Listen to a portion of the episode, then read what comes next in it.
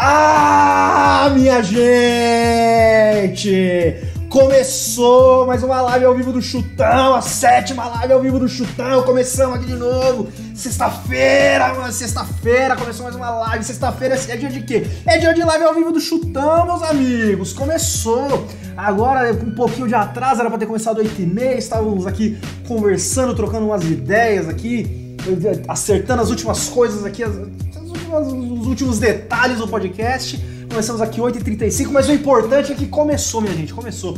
Hoje, dia 12 de junho de 2020. 12 de junho de 2020, que é a data aqui de fundação de alguns clubes aqui do Brasil, tá? Hoje é dia da fundação do Esporte Clube Aracruz, lá do Espírito Santo, lá de Aracruz, no Espírito Santo, fundado em 12 de junho de 1954. Hoje é se comemora também o aniversário de fundação do Democrata Futebol Clube de Sete Lagoas, lá de Minas Gerais, fundado em 12 de junho de 1914. Hoje também é a fundação do Figueirense Futebol Clube, lá de Florianópolis, Santa Catarina, fundado em 12 de junho de 1921. Hoje também se comemora o aniversário de fundação do Guarapari Esporte Clube Guarapari, Búzios, a minha arte, lá de Guarapari, no Espírito Santo, fundado em 12 de junho de 1936.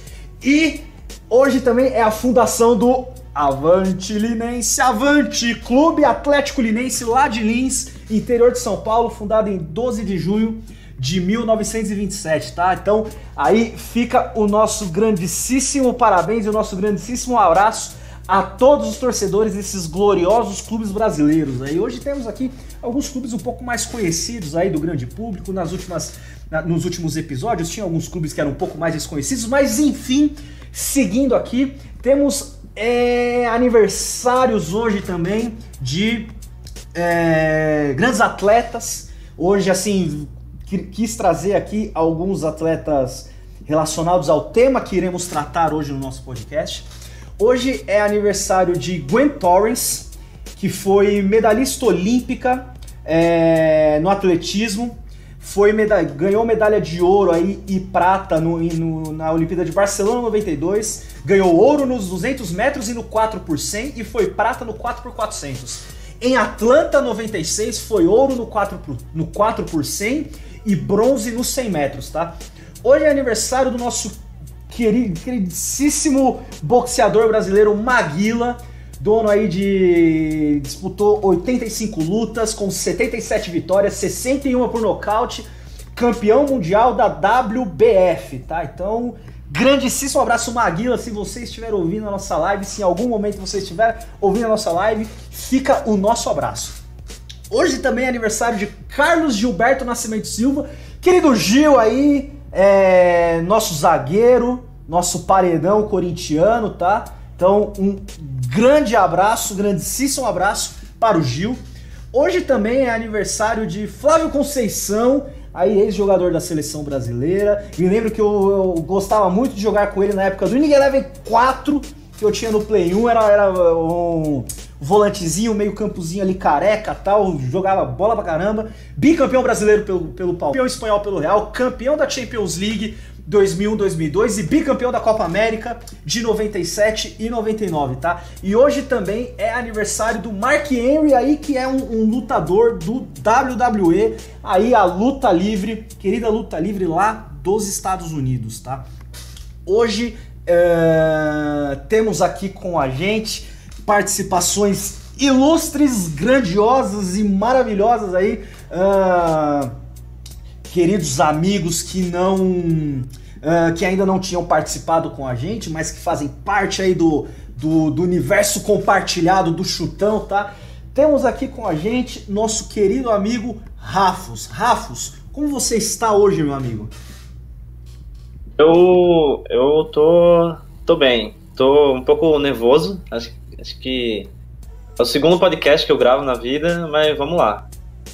O nervosismo faz parte, meu amigo. Eu tô aqui todo episódio, já tô na sétima live aqui fazendo episódio. Cara, toda vez eu começo tremendo, é por isso que eu começo gritando, gritando porque aí alivia a minha tensão. Temos aqui hoje também o nosso querido amigo Cássio. Cássio, querido amigo, como você está? Boa noite, galera. Como Rafa, eu estou um pouco nervoso, no meu é a primeira vez também aqui fazendo, participando de um podcast.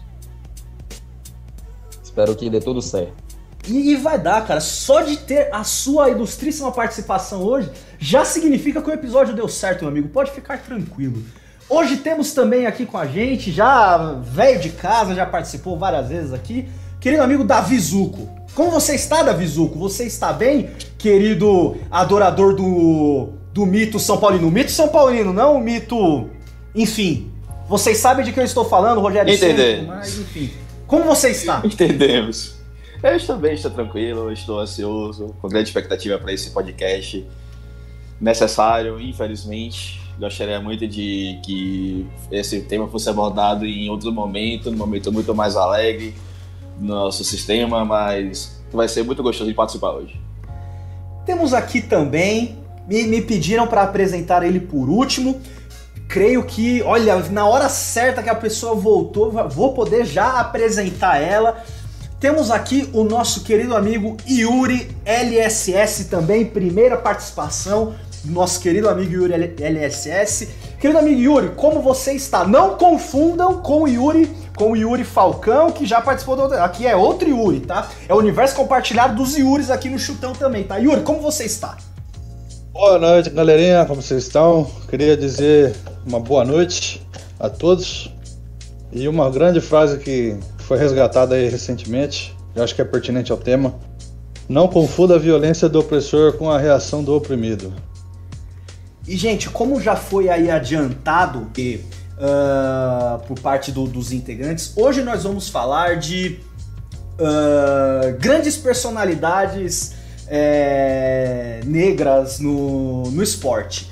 E, bom, vamos aqui uh, discutir um pouco, falar um pouco da, da, carreira, falar um pouco da importância, falar um pouco de, de representatividade uh, desses, desses personagens, desses ícones da nossa sociedade.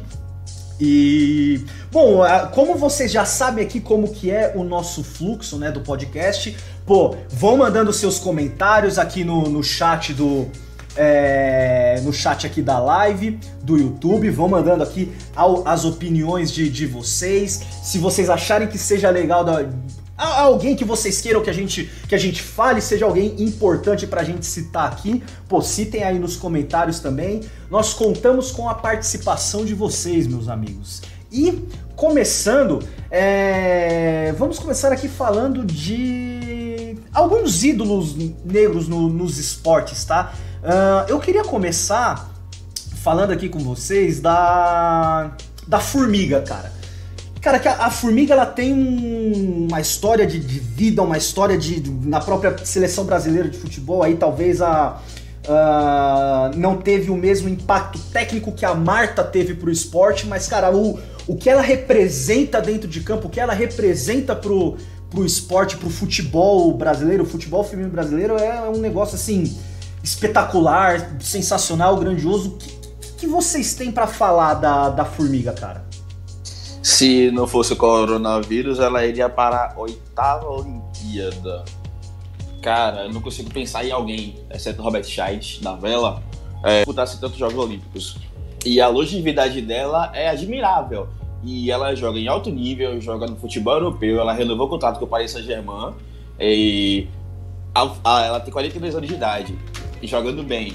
É, o que ela fez foi louvável, a carreira dela, a carreira dela é maravilhosa e muito me inspira porque é, meio que tipo do futebol preto de comunidade, preto de favela, preto que geralmente vem da periferia tem destaque, é, tem destaque e ela que eu me inspiro muito é, pela longevidade, pelo tudo que ela conseguiu, pelo tudo que ela ganhou e que ela se orgulha de ser quem ela é. E acredito que é, ainda mais no futebol feminino, que é, é um território do ser desbravado, entre aspas, porque está começando a ter uma grande relevância e a relevância que se deve a ele é de fato agora. E ela estava lá desde sempre, é, preta, mulher, no futebol que é predominado por homens e ela é de fato um orgulho para todo mundo, para mim pelo menos. É impossível, né, cara, não falar de seleção feminina e não falar da, da formiga, né, cara? Assim, é, tempo é, que essa o... mulher tá lá. Oh, desculpa, cara. Não, pode falar, pode falar. Eu já terminei. Ah, certo. É, é que o, o Zuko falou que mencionou as Olimpíadas, né? Que ela estaria chegando na oitava Olimpíada. Eu não. É, em todas as categorias, ela é a pessoa que mais disputou Copas. E é, em todas as categorias também é a pessoa com mais jogos pela seleção.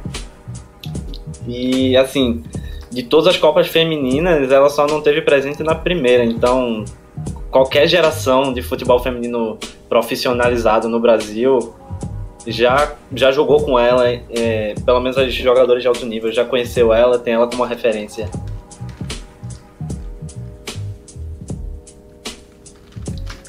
E, no caso, a representatividade que ela traz, pô, é muito legal, porque nas Olimpíadas mesmo ela participou, se não me engano, de todas as Olimpíadas. Ou seja, se falar da seleção feminina e não lembrar sempre da formiga é muito difícil. É, no caso, quase impossível.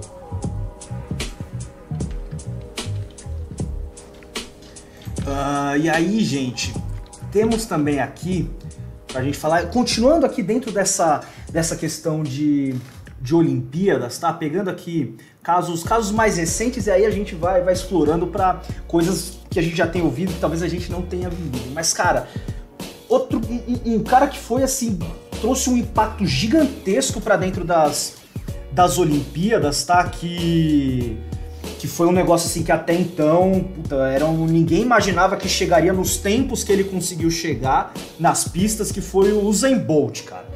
É, eu aproveito este espaço para pedir desculpas a, a um integrante em, em especial que está participando aqui da live e a todos os integrantes que a quem ele não foi devidamente apresentado. KFC, pode, pode... Apesar de tudo, eu ainda acredito em você.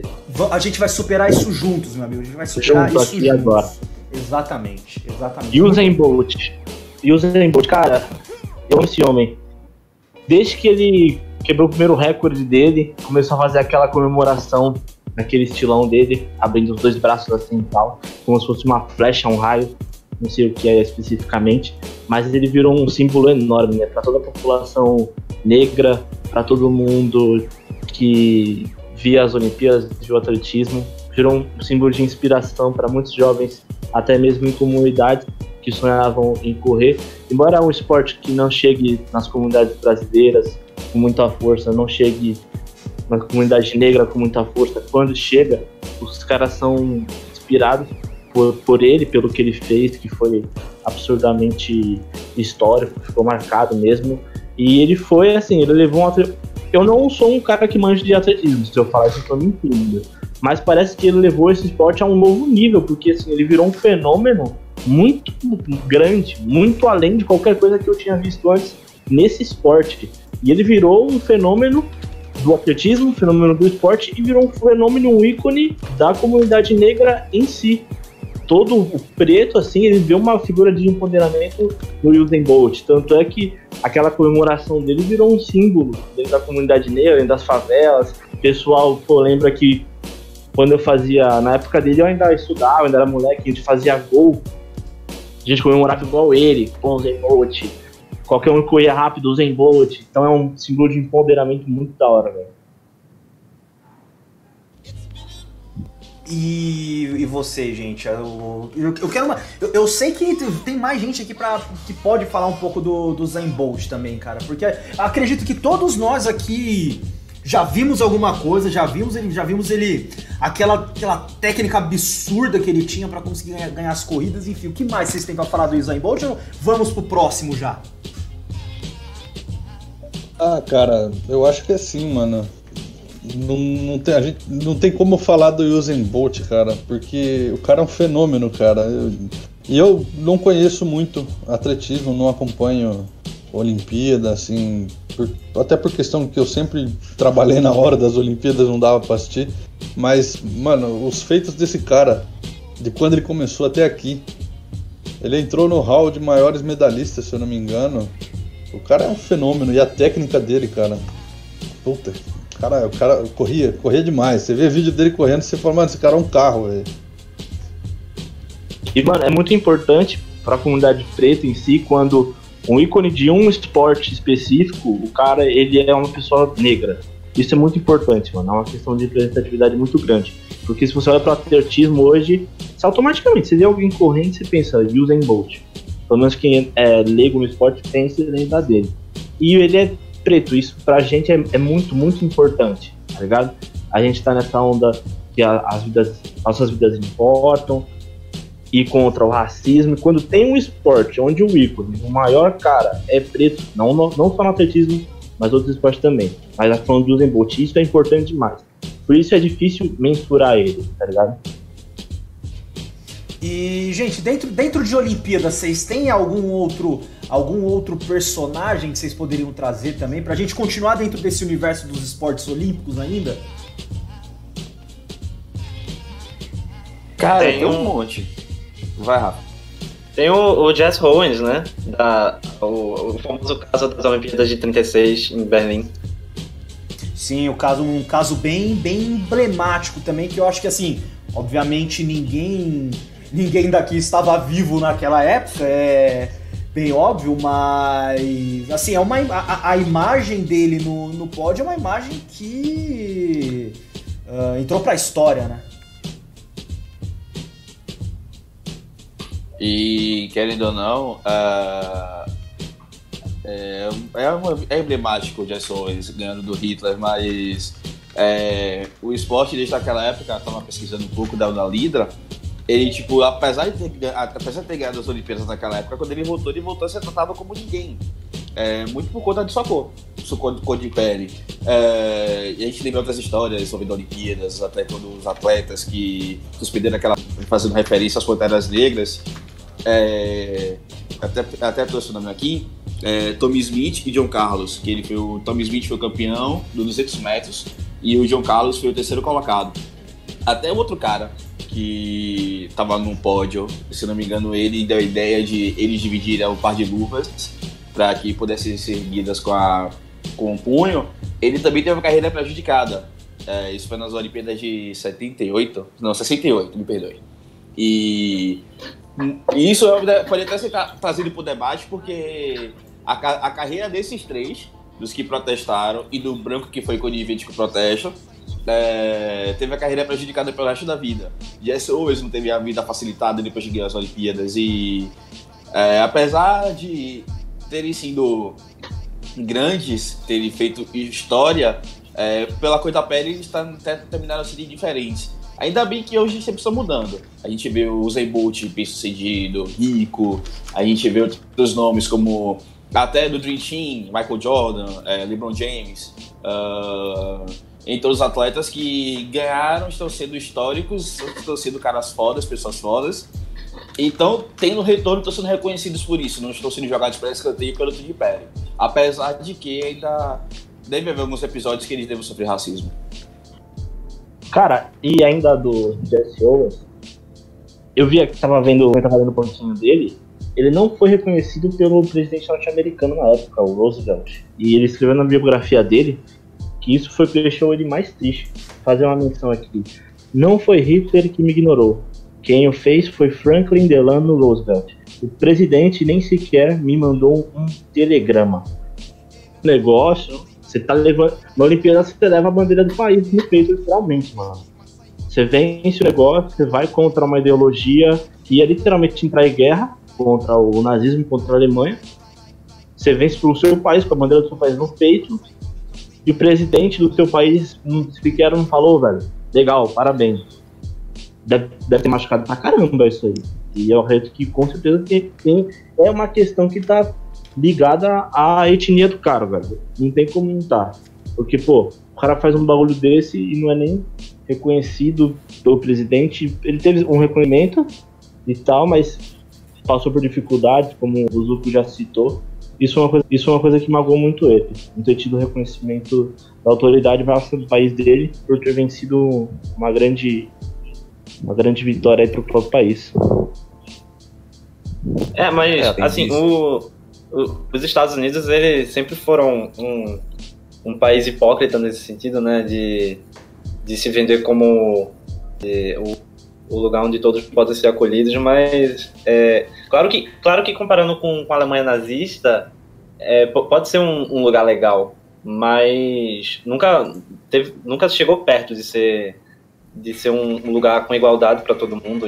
Então sempre foi esse o caso, sempre aconteceu com atletas, é, não, não só negros, né, mas é, pessoas de cor, como dizem lá. Então, tipo, eu acho que isso começou a mudar mais, assim, essa perseguição sistemática contra eles, mais a partir da, da ascensão do, do basquete, principalmente do futebol americano, né?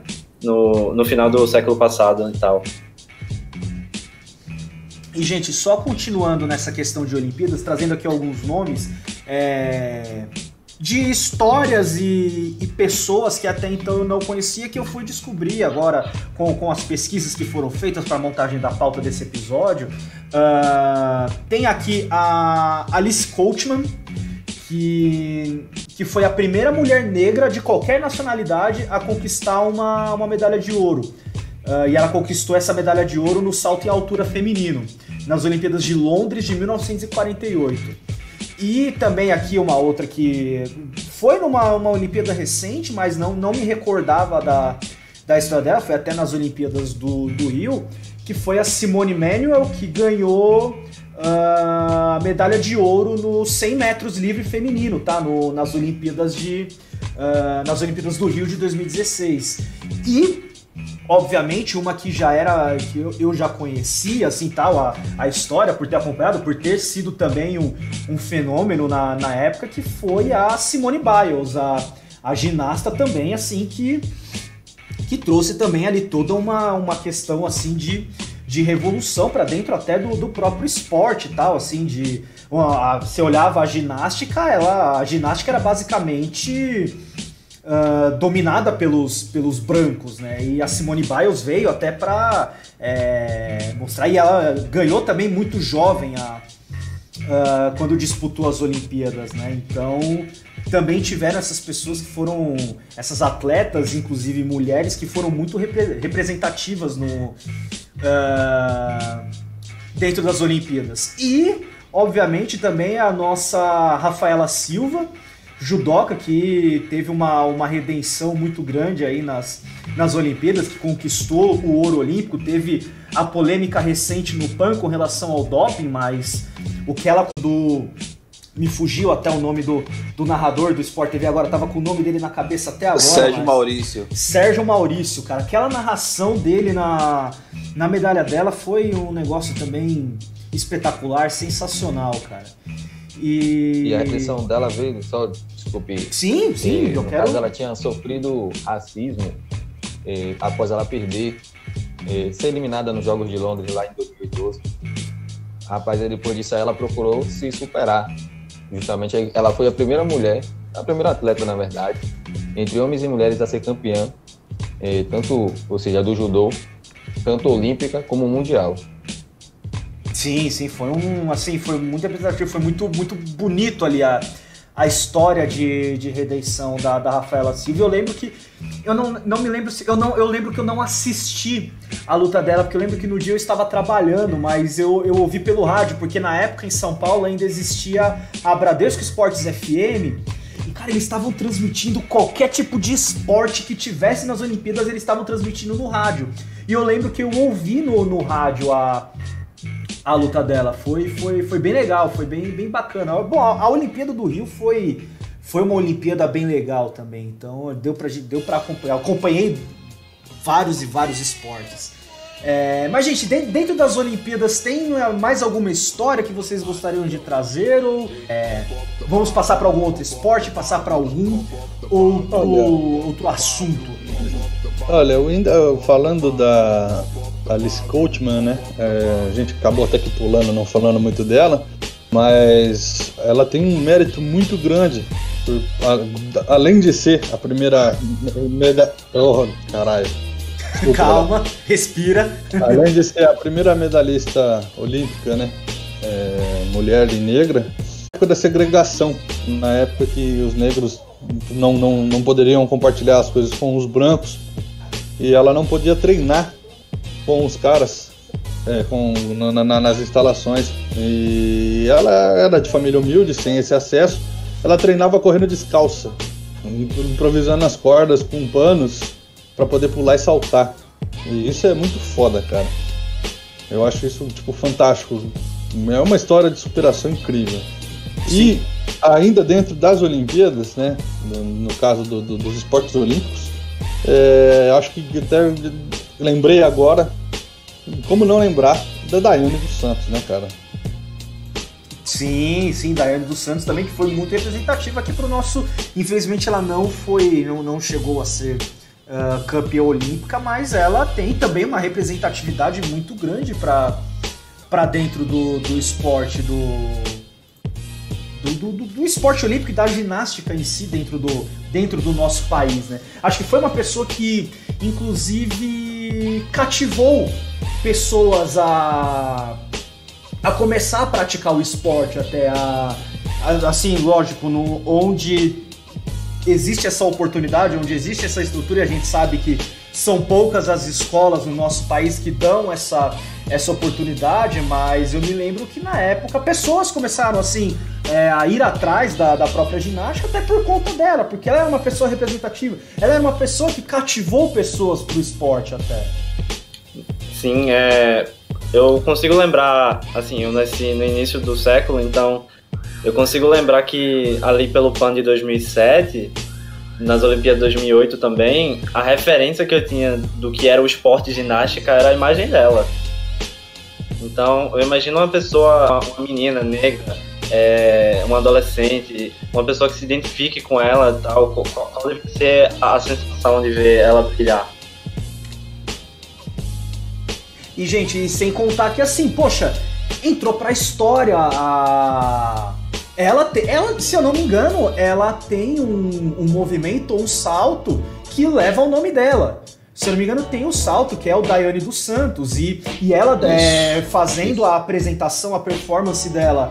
É, a, a, nossa, me fugiu literalmente. No, a música chama Brasileirinho, né? A, era brasileirinho e o salto era um duplo twist carpado, que era você dar dois mortais com a perna aberta, um negócio desse. Era um negócio bastante complicado, mas. Isso mesmo. Ela tem um nome, tipo, ela tem um salto com o nome dela e até onde eu me lembro, antes dela chegar, a ginástica artística no Brasil era predominantemente branca.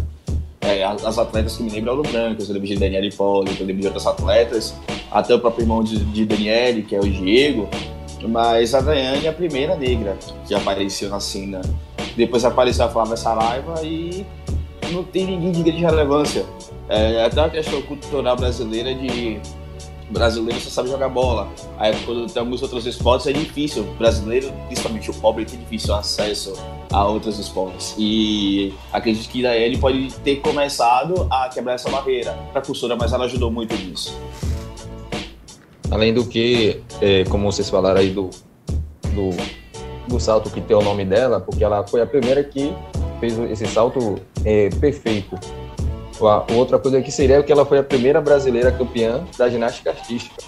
Ou seja, a representatividade que ela trouxe, não só do esporte, mas, ou seja, pela pessoa que ela é e para as pessoas negras.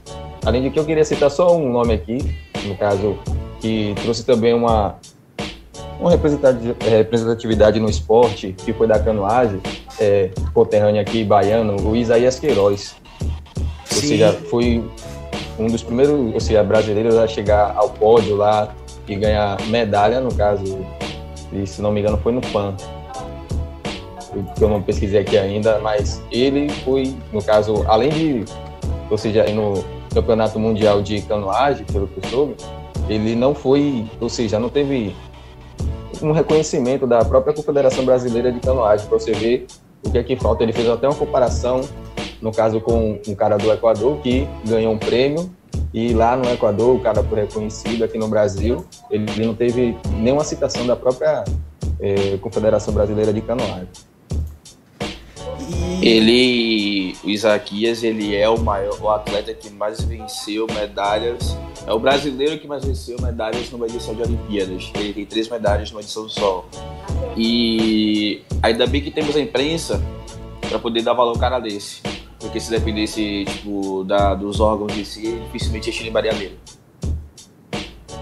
Sim, sim. E, assim, gente, só assim, continuando dentro desse, desse aspecto olímpico, que tem uma história assim que uh, eu, na verdade, eu assisti, eu não me lembro se foi na, na ESPN ou na Sport TV, eu acho que foi na Sport TV.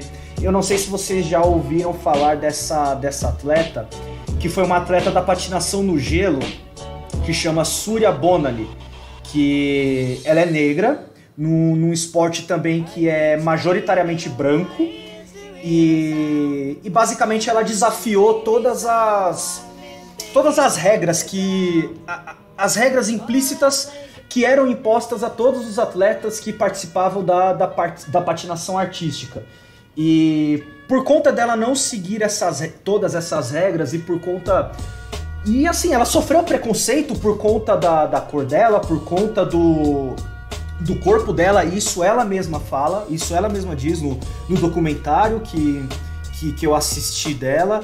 E assim, eu, a, a grande imagem que ficou dela para a história foi quando, para desafiar os jurados, ela fez um, um movimento que é proibido na patinação artística, que é um, um, mortal de costas que você dá o mortal só com o pé e cai sobre, sobre um pé só. E esse movimento ele é proibido e ela foi penalizada por isso, só que ela fez justamente para para desafiar e mostrar que assim, é, porque pelos relatos que você vê na época, inclusive dos, no próprio documentário de analistas e de pessoas que são especialistas na, na área falam, que ela merecia ter ganho é, você merecia, merecia ter ganho medalha olímpica e ela não ganhou porque ela foi boicotada por conta da cor dela. Porque ela foi campeã juvenil europeia, ela foi campeã europeia é, sênior também. Só que nas Olimpíadas ela, não sei se, se eu não me engano, o máximo que ela chegou foi em medalha de prata.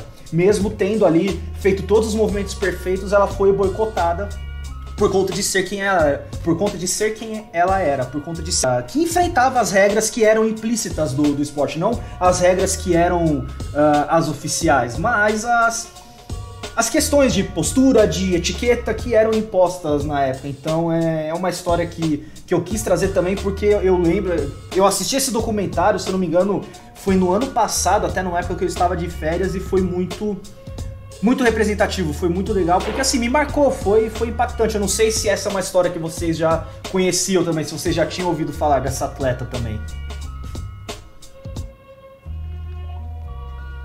Eu já ouvi falar, você que vi a história dela, sei que realmente ela foi, teve, ou seja, um sucesso numa, num esporte que é considerado né, elitista e racista. No caso, ela teve bastante sucesso. Eu sei de, uma, de um episódio que ela no caso, rejeitou até uma medalha de segundo lugar e nem subiu ao pódio. Ela foi até penalizada por isso. Mas eu já ouvi falar dela sim, realmente o que ela trouxe para o esporte, caso do, da patinação, patinação do gelo, realmente foi muito bom, porque ela conseguiu incluir, no caso, é, pessoas, no caso negras, dentro desse esporte, o que realmente não ocorria. Porque é, sempre foi um. Esse esporte realmente era até meio assim, vamos dizer assim, eu, pelo que eu acho, meio sem graça de ver, mas é, só conhecer realmente um pouco da história desse esporte, realmente pelo, pelo que já foi citado sobre, é, sobre ela. E, bom, gente, entrando aqui agora na questão de outros esportes, aqui um.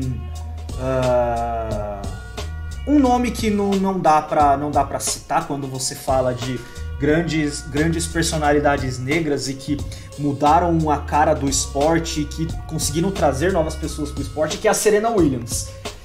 Que assim, ela ela destruiu com o, com o tênis, assim, e destruiu no, no sentido. No, no, melhor sentido possível, no sentido de que, assim, ela, ela trouxe um impacto que até então. É, que até então o tênis talvez não, não tivesse visto uma atleta assim espetacular, uma atleta que mudou a cara do esporte, trouxe velocidade, trouxe força, é, sabe? Talvez aqui é, vocês tenham, tenham visto também alguma coisa da Serena, nem que seja ela levantando um troféu de, de Wimbledon, de Roland Garros, de US Open, mas a, a imagem da Serena Williams. Você pode nunca ter visto um jogo da Serena Williams, mas você vê a Serena Williams, você sabe quem é a Serena Williams e, obviamente, a, a irmã dela, a Venus Williams, né? Mas vocês têm, assim, al- alguma coisa também, assim, de algo que seja representativo da Serena, da Venus Williams, alguma coisa nesse sentido também? Pra mim, Serena Williams é a melhor, independente de gênero, tenista da história. É, eu, quando assisto tênis, eu gosto muito de ver a Serena. É, talvez agora, acho que até a questão, muito da questão do feminismo, e de onde nós aqui temos poder de, de fala quanto a isso, ela deve ter sofrido muito por ser mulher e e por ser preta. É, mas o que ela fez é inegável. E, querendo ou não, tênis é um esporte elitista. É, tênis, é, tênis é um esporte muito de brancos. E, apesar disso tudo, é, ela sempre foi muito. Ela sempre foi um símbolo para todos. Todos falam muito bem dela. é, por conta da qualidade do seu tênis. E é, podemos dizer que ela foi vencedora, principalmente da questão racial, porque é difícil a gente, é muito difícil a gente ver ataques a ela por conta da cor da pele dela. Apesar dela sempre, sempre é, defender a bandeira contra o racismo, ela sempre faz manifestos, é, ela, ela é amiga pessoal da Beyoncé e sempre quando pode está conversando sobre isso, já participou de clipe dela falando contra racismo e até pelo corpo dela mesmo, de, de ela ser mulher forte, troncuda, digamos assim, é, ela sofreu uma certa objeção no começo, mas na bola ela mostrou quem ela é e o talento dela é inegável, não, pra, não só para nós, mas pra todo mundo do universo do tênis. Cara, É muito, é muito fantástico, mano. Eu só tenho uma definição pra essa mulher, cara. Ela é uma deusa em quadra. Eu não acompanho tênis, assim, só quando tá rolando alguma coisa importante e tal. Mas do que eu vi ela jogando em quadra, mano, ela é. Mano, não tem, ela, ela não tem rival, cara. Não tem. Ela é uma deusa em quadra. Só isso que eu queria falar. pra gente que é. Pra gente que é preto, cara, ver um esporte sendo elevado por uma pessoa negra é fantástico demais, mano. Você vê esses atletas levando o esporte a um, a um outro nível, fazendo um impacto nesse esporte que ele não tinha visto antes, trazendo um holofote maior para esse esporte, essas pessoas que fazem isso, essas pessoas negras, mano, isso é fantástico. A Serena, a atleta que o Fusca citou também, quando elas fazem isso sendo negras, levando o esporte a um novo nível, fazendo um impacto, impacto não visto antes, sendo quem são, sendo pessoas pretas, isso é importante para o esporte, para a sociedade em geral, inspira muita gente tem que acontecer mais, tem que rolar mais, porque são esportes, assim, é são locais onde a comunidade negra não está totalmente inserida ainda, né? Então essas pessoas, a, a Serena, a atleta que o Fusca citou, elas são portas de entrada para que a comunidade negra possa entrar nesses esportes e fazer ainda mais nesses esportes, conquistar ainda mais, o que é importante para o esporte em geral e principalmente para a sociedade e para a forma como a comunidade negra vive na sociedade e em relação ao próprio esporte em si. E eu quero que o Zuko, eu sei que o Zuko tá guardando isso, mas falando sobre outros caras, eu quero ver o Zuko falando sobre Peter Norman, Tom Smith e John Carlos. Eu tô ansioso porque o, o Zuko ficou enchendo o saco a semana inteira pra falar disso. Daqui a pouco, daqui a pouco. É, só pra terminar o assunto tênis, é, Arthur Ashe, ele é americano, ele dá o nome da principal quadra de tênis dos Estados Unidos, que é a quadra principal do US Open, que fica em Nova York.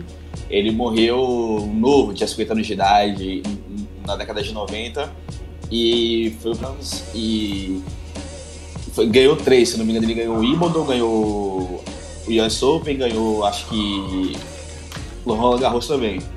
E é importante falar a relevância desse cara, porque ele, ele, ele primeiro preto a ganhar grandes slams, ele foi. é, tem, ele é reconhecido até hoje, tem nome de quadra nos Estados Unidos, todo mundo lembra dele. E uma coisa interessante é que no tênis é, se lembra muito da.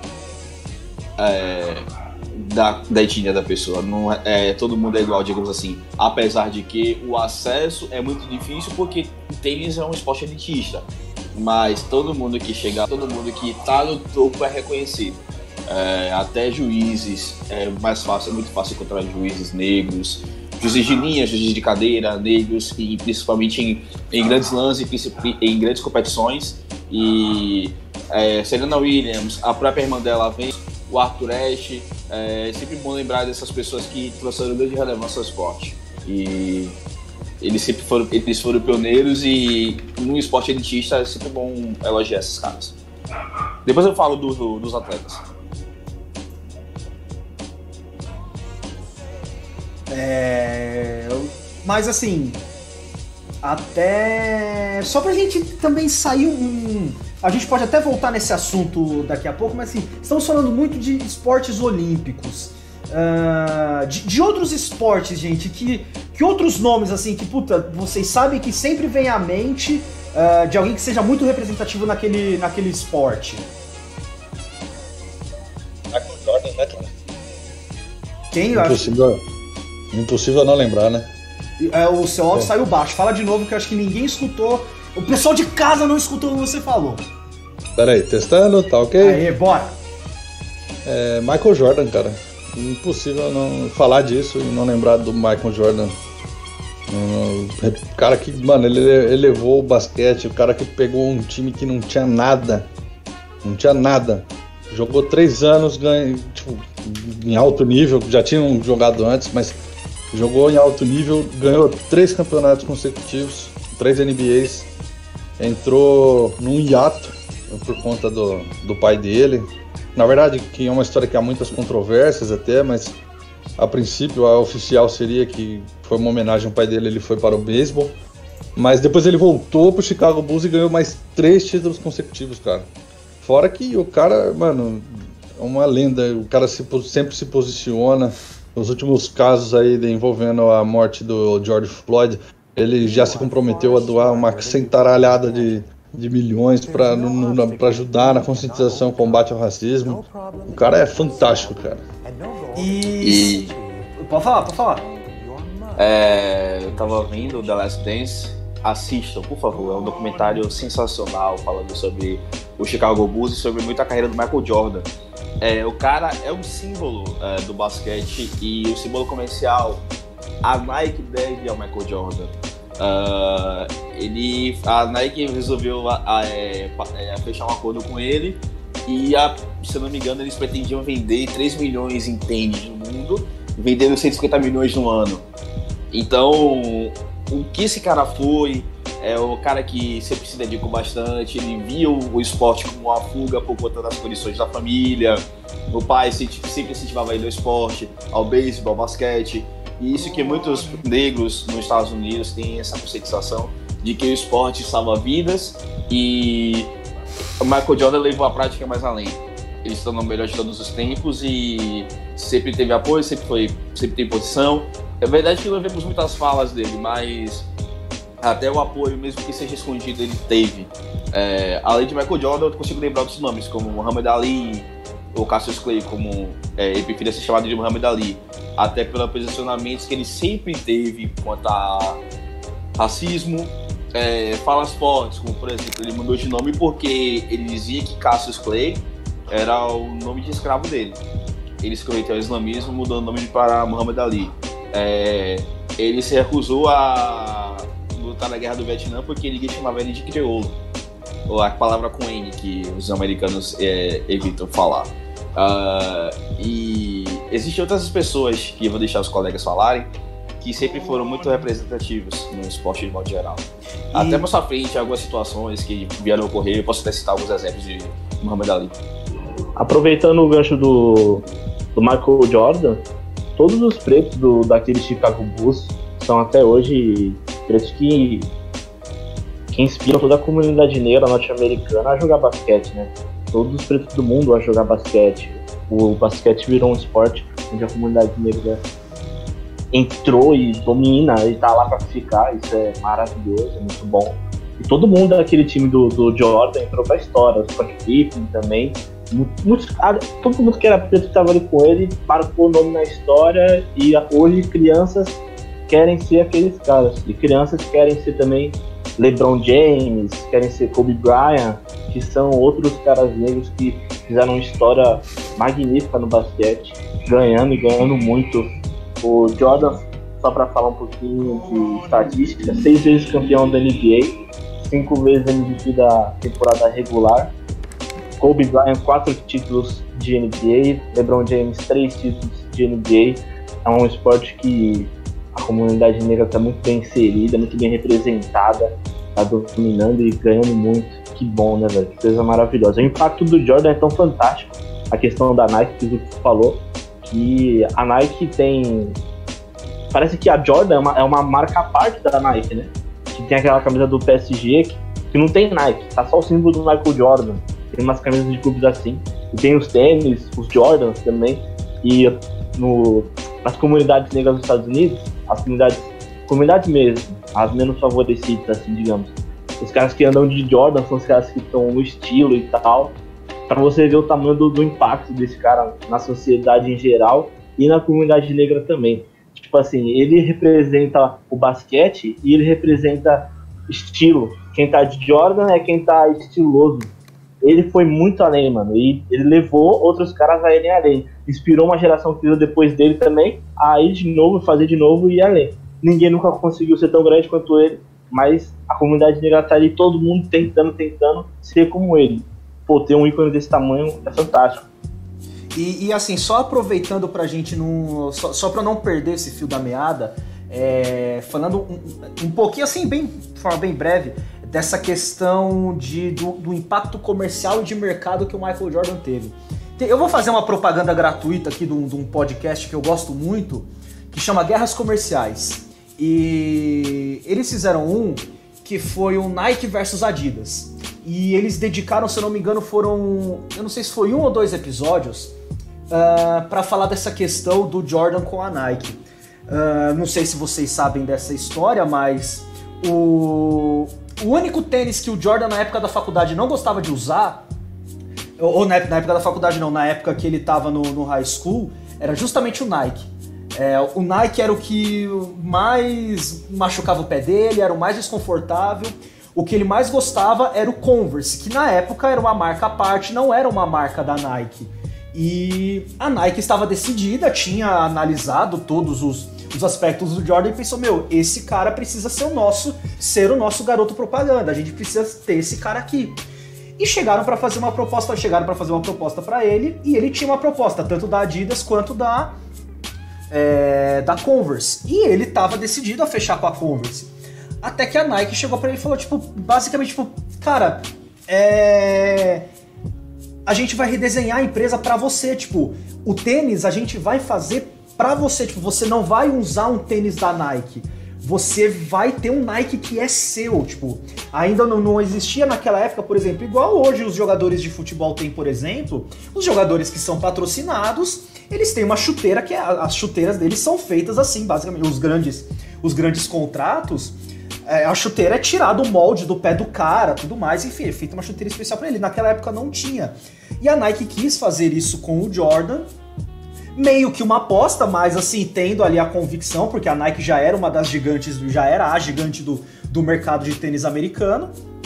E ali numa época que ela estava passando por uma dificuldade é, na disputa com a Adidas, uh, viu no Jordan uma puta de uma oportunidade de retomar a dianteira do, do mercado. E assim, bom, a história mostra o quanto a Nike foi correta no, na jogada dela. O, o Jordan aceitou fechar com eles, fechou, na verdade não foi o contrato de patrocínio, fechou um contrato. Ele exigiu que fosse um contrato de parceria, então ele exigia ter parte dos lucros que tivesse das vendas. Enfim, vocês até já falaram da o Air Jordan, a marca Air Jordan virou um ícone tão grande até quanto, quanto a Nike, tão conhecida quanto, quanto a Nike. Os Air Jordans são um sonho de consumo de, de pessoas de terem, e bom, isso se reflete até nos preços do, do próprio tênis. Eu só queria trazer isso, então, gente, é o, o podcast Guerras Comerciais, no, nos episódios de Nike versus Adidas, procura lá que tem, o, se eu não me engano, são um ou dois episódios especiais falando do.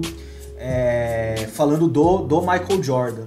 E teve aqui, eh, se eu não me engano, foi o Rafos que falou pra gente aqui de que tem uma história interessante sobre o beisebol envolvendo, uh, envolvendo os negros. É, é isso, Rafos?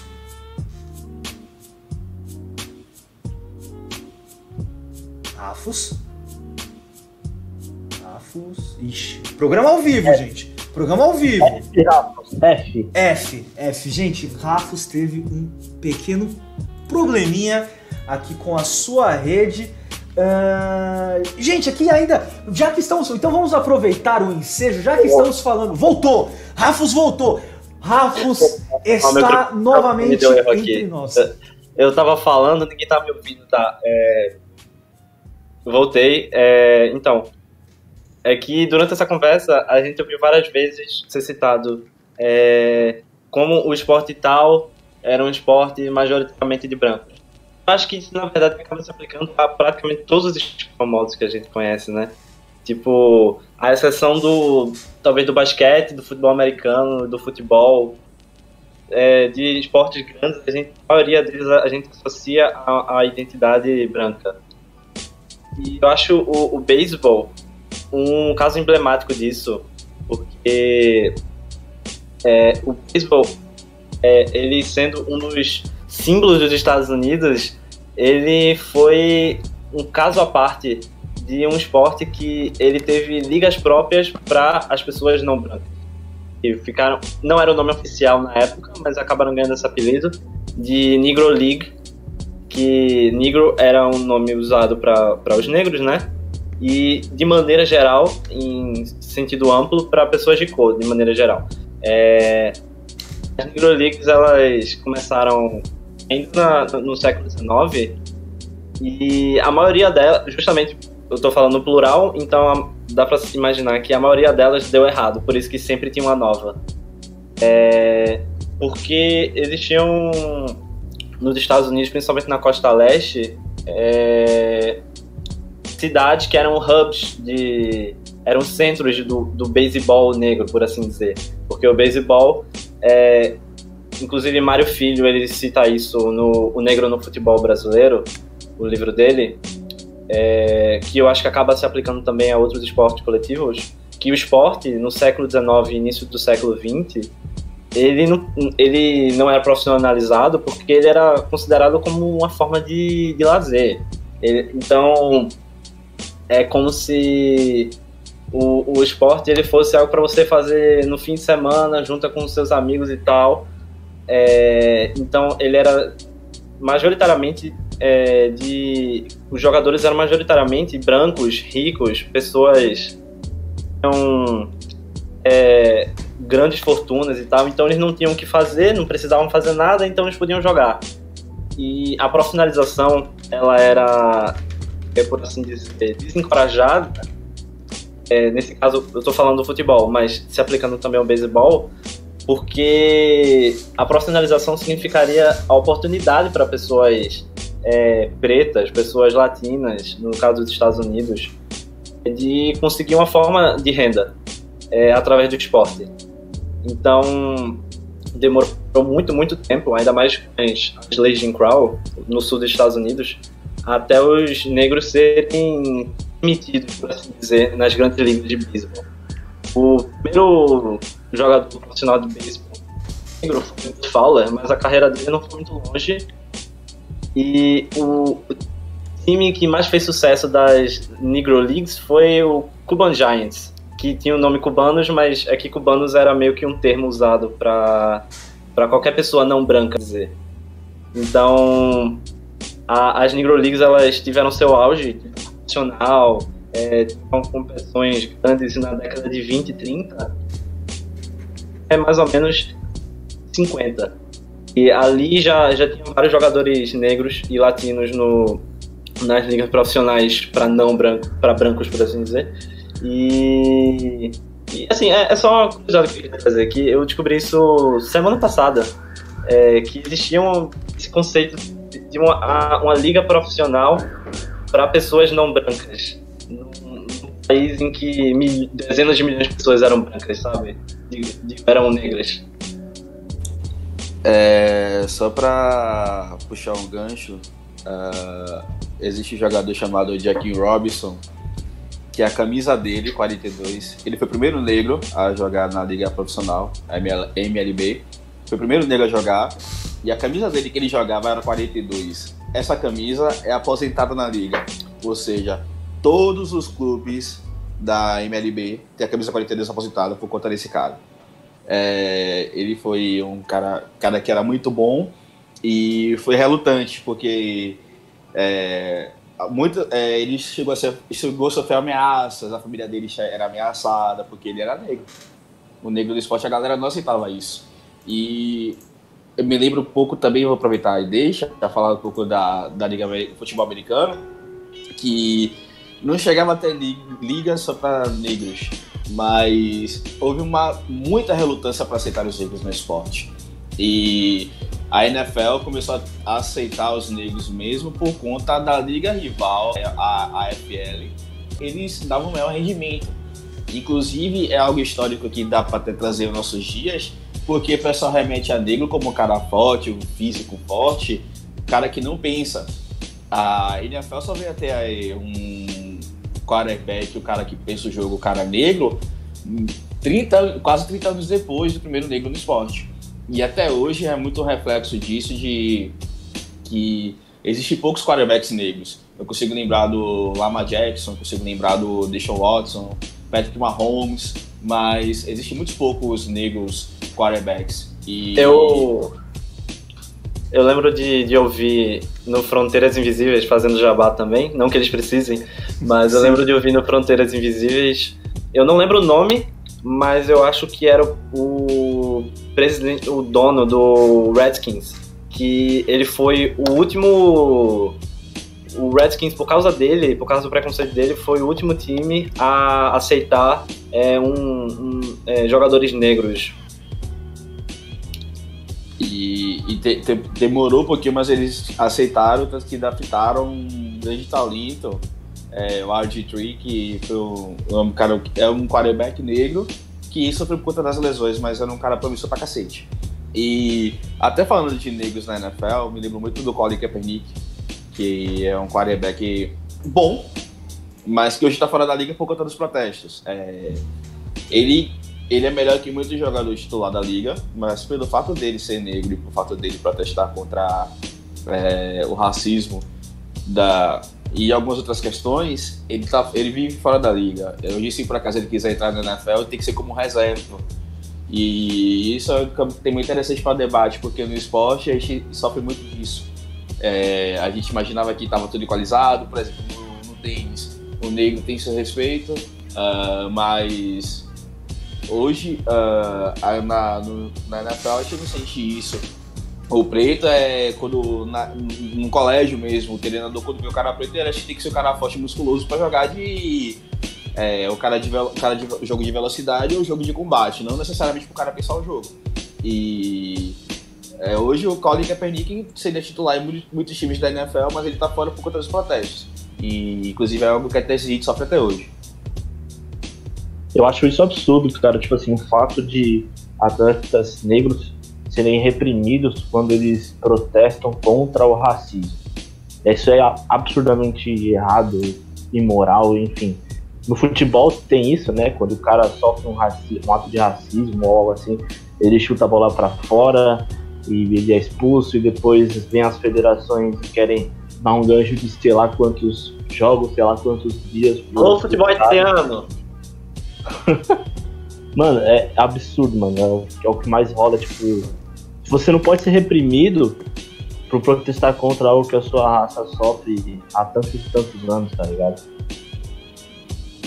Ainda entrando nesse, nessa questão de jogadores né, negros que sofreram muito na mão de, de, de torcedores, de, de, de, repórteres, por conta dos protestos em quadra, a gente pode lembrar do Bill Russell, cara. Bill Russell. Coisas para falar mas eu peço desculpas aos nossos ouvintes porque eu não chamei comentários. Querido amigo KFC, você poderia ler alguns dos comentários maravilhosos que os, os nossos ouvintes que estão acompanhando a live trouxeram pra gente? Com certeza, vamos dar uma passadinha rapidinho na sessão de comentários. Yuri Duarte, Yuri Falcão, nosso parceiro, mandou um boa noite, mandou um salve. Caio mandou um salve, povo uma racistada. José Lucas mandou um salve, Vitinho mandou um salve, Victoria Zenit mandou Rafa, está feliz porque o Rafa está aqui. É, o Zé Lucas mandou que o Bolt é o maior ídolo olímpico dele. Matheus mandou um salve pra gente. Caio ressaltou aqui o quanto foi a, absurda a Daiane e o impacto que ela teve. Uh, basicamente é isso. E o Vitinho, ele ouviu o som do Guardinha passando aqui na minha casa e ele zoou isso. E ele citou o Tiger Woods. Citou o Tiger Woods, a gente pode falar do Tiger Woods também. E falou, elogiou o Jordan aqui, dizendo que o Jordan foi ali do basquete e da comunidade negra. O cara conseguiu se inserir no futebol com uma marca influenciar o mundo inteiro. Então, gente, assim, lógico, é, como, como foi para vocês? Ficaram alguns nomes de fora. Ah, por exemplo, tipo, puta, você pensar é impossível não falar de Lewis Hamilton. Infelizmente a gente não, não conseguiu falar talvez da forma como a gente deveria ter falar dele, ou mesmo o Tiger Woods, mas assim, o, o Tiger Woods ele é um cara muito representativo também. Acho que tanto quanto o próprio Hamilton também.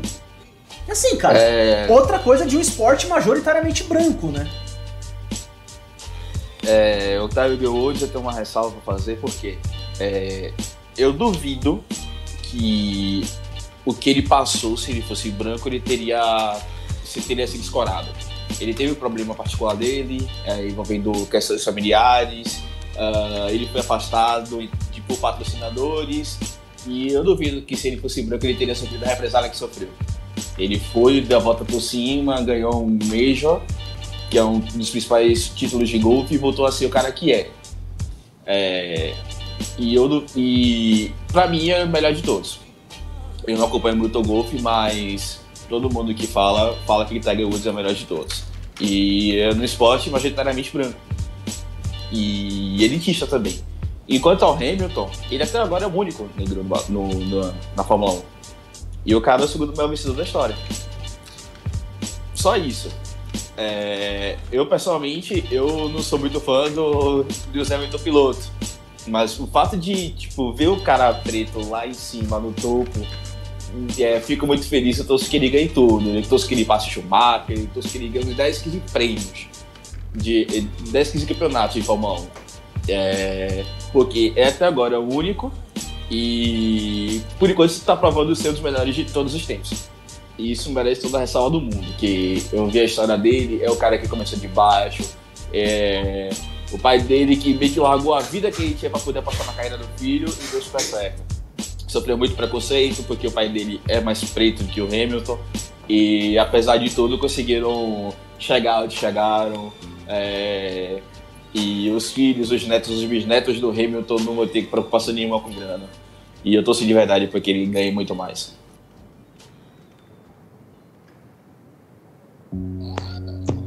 Oi. Gostaria de citar aqui. Isso, Cássio, eu ia, eu ia te chamar aqui, aqui porque, você, porque você tá falando pouco, meu amigo. A sua avó, você precisa falar mais. Você precisa falar mais, cara. Você precisa ser assim.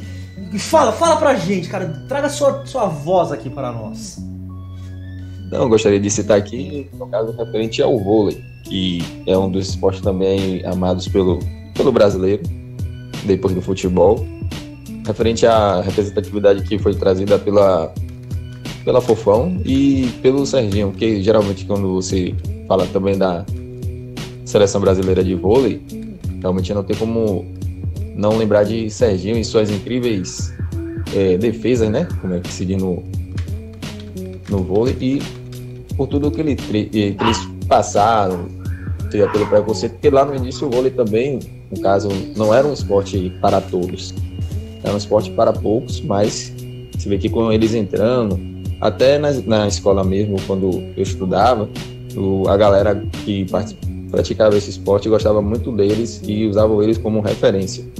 Porque tendo pessoas desse tipo, pessoas negras, ou seja, dentro como é, ídolos no esporte, traz uma representatividade muito grande é, para essa comunidade. E eles mesmos são exemplos que é, trouxeram, ou seja, ouros para o Brasil, sendo que Fofão foi a mulher, a, única mulher no vôlei que participou de cinco Olimpíadas.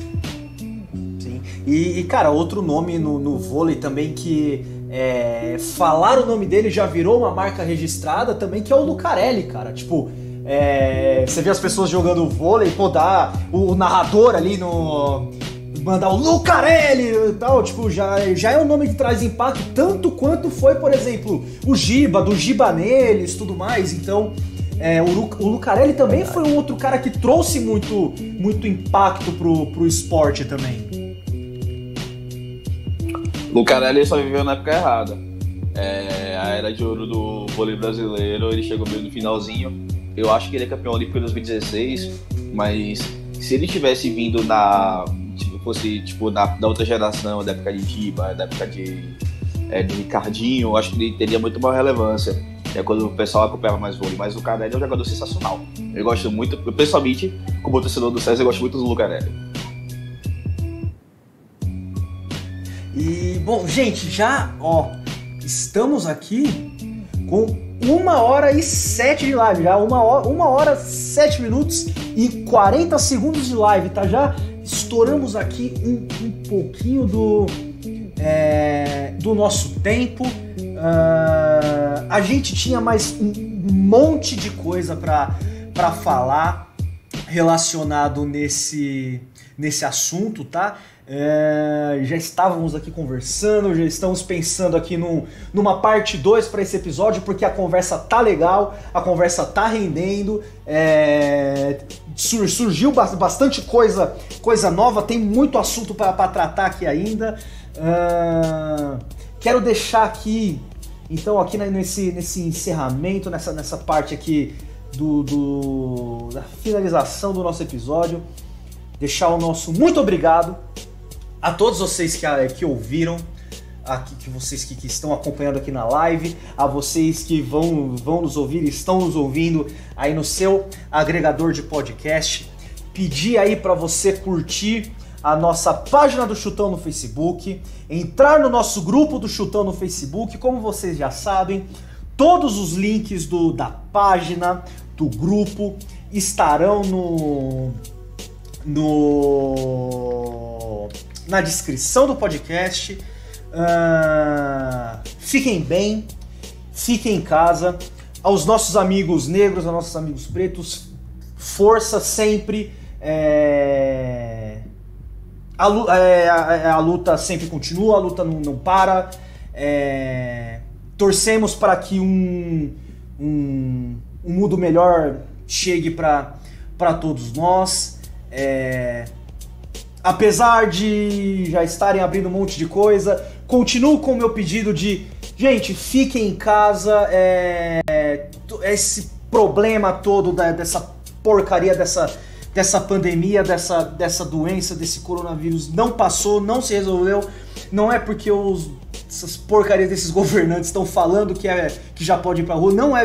Evitem sair, evitem ir pra rua, fiquem em casa, é, fiquem em paz. É, gente, é, fiz aqui praticamente o meu monólogo. Vocês têm mais alguma coisa para finalizar aqui, para pra gente encerrar o nosso, o nosso episódio? Vocês têm mais alguma coisa para trazer pra gente? É, Aproveitando que, que o tema é, é, racismo, né? E a comunidade negra, hoje saiu o filme novo do Spike Lee, da Five Bloods. Assistam tudo que o Spike Lee fez. Né? Ô, ô, Rafos, é, cortou seu, infelizmente cortou seu áudio. Eu peço para que você fale de novo, que o que você falou agora é muito importante, as pessoas têm que ouvir o que você acabou de falar. Tá, é, tá ouvindo? Tá funcionando agora? Acho que agora tá legal, pode ir. Beleza. É, é, saiu hoje na Netflix o Da Five Bloods, que é o novo filme do Spike Lee.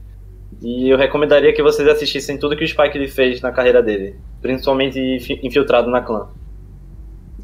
Que é um baita de um filme, cara. Infiltrado na Clã. Que filme foda, cara. Puta merda, eu gostei muito desse filme, muito. Mas alguém, gente, aí. Ah, e assim, acrescentando também, é, vamos deixar aí o nome do, o nome do filme na na descrição do podcast também como, como indica, indicação cultural aqui do podcast Chutão, porque o Chutão também é cultura. Vou deixar aqui tanto o nome do, do livro do Foi do Mário Filho que você falou, né, né, Rafos? Foi, foi, foi. É, Mário Filho, o negro no futebol brasileiro. É, se eu encontrar ele na. Se ele tiver na Amazon, eu vou deixar o link pro, pro, pro livro na, da Amazon também. Eu digo da Amazon porque é, facilita para quem tem Kindle, para quem quer comprar o livro físico, enfim, se tiver lá, eu Uhum. coloco, eu coloco Oh. o link. Deixo o nome do, do filme que está na Netflix, né? O novo filme do Spike Lee, né? Uhum. É, ô, Fusco, eu posso fazer um último jabá? Dessa vez é alto jabá? É, cara, fique à vontade, o espaço é seu. Tá, é, como eu falei lá no início, que esse é o meu o segundo podcast que eu gravo na vida. É, o primeiro eu gravei na, há duas semanas e saiu essa semana. Eu tô fazendo com meus amigos. Não é um, não é um projeto muito pretencioso, mas a gente tá se divertindo fazendo. É, chama Cinema da Tia Vic. A gente vai falar de um monte de filme ruim lá. É mais um podcast de cultura pop pra você ouvir aí, se você tiver paciência. Valeu. E cara, filme, cara, filme ruim, na verdade, é o filme que é verdadeiramente bom. Ah, esses filmes que tem essas produção milionária, tal, não sei o que, não, não, não vale a pena. Legal é, é assistir esses filmes, esses filmes série B, série C, série D. Isso sim que é cinema de verdade, meus amigos. Bom, gente, é, temos assuntos pendentes, nós vamos trazer esse assunto novamente, é, por, mim, o mais breve possível que tem mais coisa pra falar, temos mais personagens, temos mais questões a tratar. É, Enfim, fiquem bem. É, o nosso obrigado por, por ter acompanhado. E, gente, até a próxima.